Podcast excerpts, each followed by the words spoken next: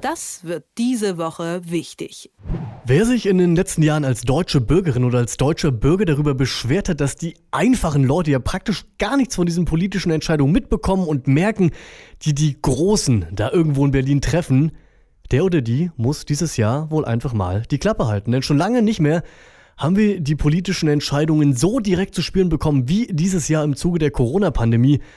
Ich sag nur, allein von zuletzt, Beherbergungsverbot oder Maskenpflicht an öffentlichen Plätzen, alles Themen, über die sich in letzter Zeit nahezu alle schon mal aufgeregt haben und die auch überall anders gehandhabt werden, aber mit diesem Flickenteppich, wie er schon so oft bezeichnet wurde, könnte jetzt Schluss sein. Ich spreche mit Stefan Karsdorf, dem Herausgeber vom Tagesspiel, den habe ich am Telefon. Schönen guten Morgen, Stefan. Guten Morgen. Stefan, du sitzt in Berlin, genau da, wo sich heute ab 14 Uhr Kanzlerin Merkel mit den Ministerpräsidentinnen und Präsidenten trifft, und zwar persönlich heute. Wie kommt es denn dazu? Sie erwarten eine historische Diskussion. Ich will sagen, Sie wollen einander ins Auge blicken, wenn der eine oder der andere die eine oder die andere abweichende Meinung vertritt. Wenn der eine oder andere sagt, nee, das geht mir zu weit oder ich will mehr. Die einen, wie Söder, vielleicht auch Kretschmann, vielleicht auch Schwesig wollen mehr, andere wollen wenig. Ich sage mal Haseloff, weil bei ihnen ja auch die Zahl der Infektionen geringer ist und die Zahl der Betroffenen sowieso. Jens Spahn, der hat am Montag auf einer Pressekonferenz gesagt, wie auch Söder gestern, dass es nach dem Treffen heute möglichst einheitliche Lösungen geben soll. Hältst du das für realistisch? Also es fängt ja schon damit an, dass das Bund-Länder-Treffen in der vergangenen Woche von nur elf der 16 Bundesländer befürwortet worden ist. Das heißt, es muss schon mal diese erste Hürde überwunden werden, dass alle super finden oder nicht super finden, zusammenzukommen. Das ist das Erste. Das Zweite ist, es gibt ja sehr unterschiedliche Zahlen und dann gibt es auch sehr unterschiedliche Berichte über, wo jetzt die Hotspots sind. Also äh, von Kitas und Schulen im einen Fall, ich glaube es war in Hagen, dann im Schlachthof, ich glaube es war Kloppenburg, dann eine US-Kaserne, dann wieder was anderes. Also Hotspots sind sehr unterschiedlich und dann gibt es noch Berlin und das ist was Besonderes, weil das eben auch die größte Stadt in Deutschland ist, eine Weltmetropole. Da kommen viele international Reisende hin. Da kann man sich ja vorstellen, was da passiert. Lange Rede, kurzer Sinn. Es kann schon sein, sagen wir mal, das Beherbergungsverbot. Das wäre ja schon mal interessant, wenn Sie sich darauf einigen könnten, dass Sie das jetzt wieder kippen. Also, Bremen, Thüringen, Berlin und Nordrhein-Westfalen haben nicht mitgemacht, wollen nicht mitmachen. Rheinland-Pfalz ist abgerückt. Das Saarland ist offen. Hamburg ist auch nie wirklich begeistert. Ja, selbst Markus Söder, der oberste Verschärfer in der Bundesrepublik, ist nicht mehr so richtig begeistert. Er beharrt nicht mehr auf der Regelung. Will sagen, da könnte es sein, dass das Beherbergungsverbot gibt, aber aus Norddeutschland, aus Mecklenburg-Vorpommern kommt zum Beispiel von Schwesig, Einwand. Sie sagt, Sie sind gut mit den strengen Regeln gefahren. Dennoch denke ich mal, Sie werden einen großen Rahmen zimmern.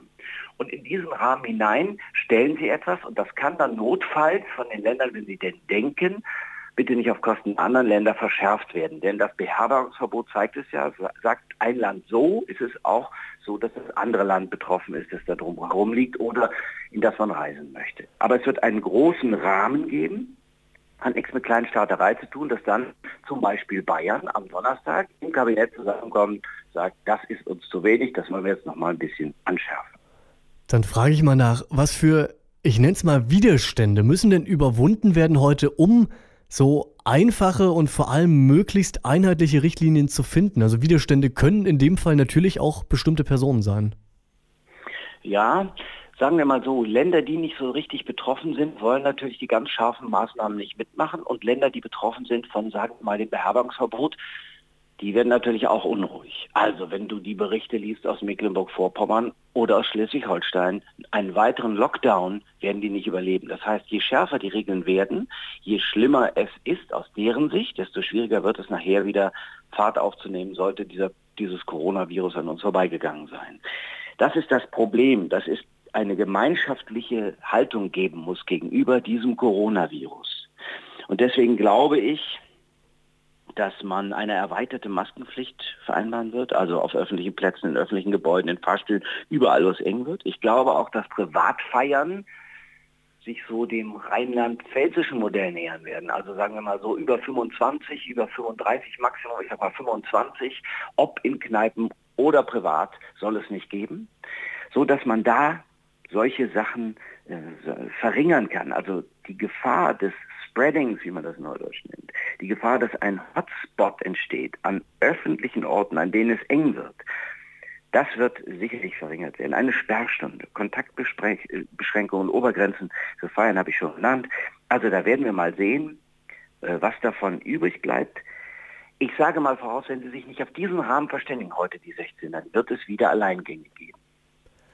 Aber ist es denn überhaupt erstrebenswert, dass sich da auf einheitliche Sachen verständigt wird? Es wird ja in letzter Zeit so stark vehement nach einheitlichen Lösungen fast schon geschrien.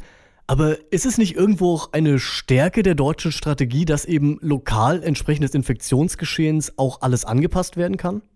Ja, aber das eine schließt das andere nicht aus. Also ich sag mal, wenn es eine Grenze von 50 Neuinfektionen pro 100.000 Menschen in sieben Tagen gibt, das bedeutet, dass eine Region zum Hotspot wird, dann muss man etwas tun. Das wird auch diejenigen nicht, das werden auch diejenigen nicht schlecht finden können, die diese Grenze sowieso nicht reißen. Aber mit den elf größten Städten, also mit den Oberbürgermeistern der elf größten Städte, ist das in der vergangenen Woche als Maßnahme gelungen. Heißt, das kann man auf den Staat in seiner Gesamtheit übersetzen. Ja, und natürlich ist es so, dass in den lokalen äh, Einheiten nochmal anders entschieden werden kann. Das heißt ja nicht, dass alles andere nicht getan werden kann. Jeder muss auch die Möglichkeit haben, in seinem Bundesland nochmal etwas anderes zu beschließen, wenn ein lokaler Hotspot auftaucht. Aber ich glaube schon, dass es ganz gut ist, wenn es eine einheitliche, vor allen Dingen für uns alle verständliche Regel gibt. Ich blicke manchmal nicht mehr durch, was gerade erlaubt und was nicht erlaubt ist.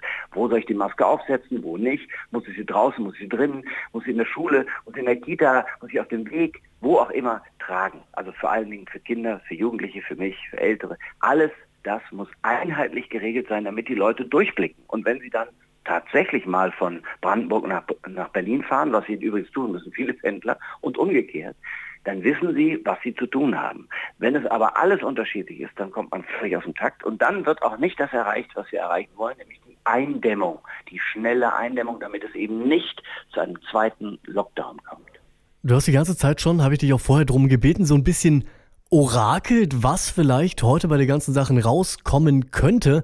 Ich frage dich nochmal zum Abschluss, ganz kurz einfach zusammengefasst. Nenn mal drei Sachen vielleicht, von denen du glaubst, dass die jetzt heute festgelegt werden und uns dann im Anschluss an das Treffen auch in der Pressekonferenz präsentiert werden. Also, ich glaube, erweiterte Maskenpflicht in ganz Deutschland, also Maskenpflicht an öffentlichen Orten, an denen es eng wird eine gemeinsame, überall geltende Sperrstunde, dazu Kontaktbeschränkungen und Obergrenzen für Feiern. Das gilt auch in privatem Raum, das gilt natürlich dann auch in öffentlichem, sprich in Kneipen. Also ich sag mal 25, die Parkregel 25 Teilnehmer maximal, egal ob zu Hause oder in der Gaststätte. Das waren sie, die drei Punkte. Das sagt der Herausgeber des Tagesspiegels, Stefan Karsdorf. Stefan, vielen Dank nach Berlin und bleib gesund. Gerne, danke, du auch. Das wird diese Woche wichtig.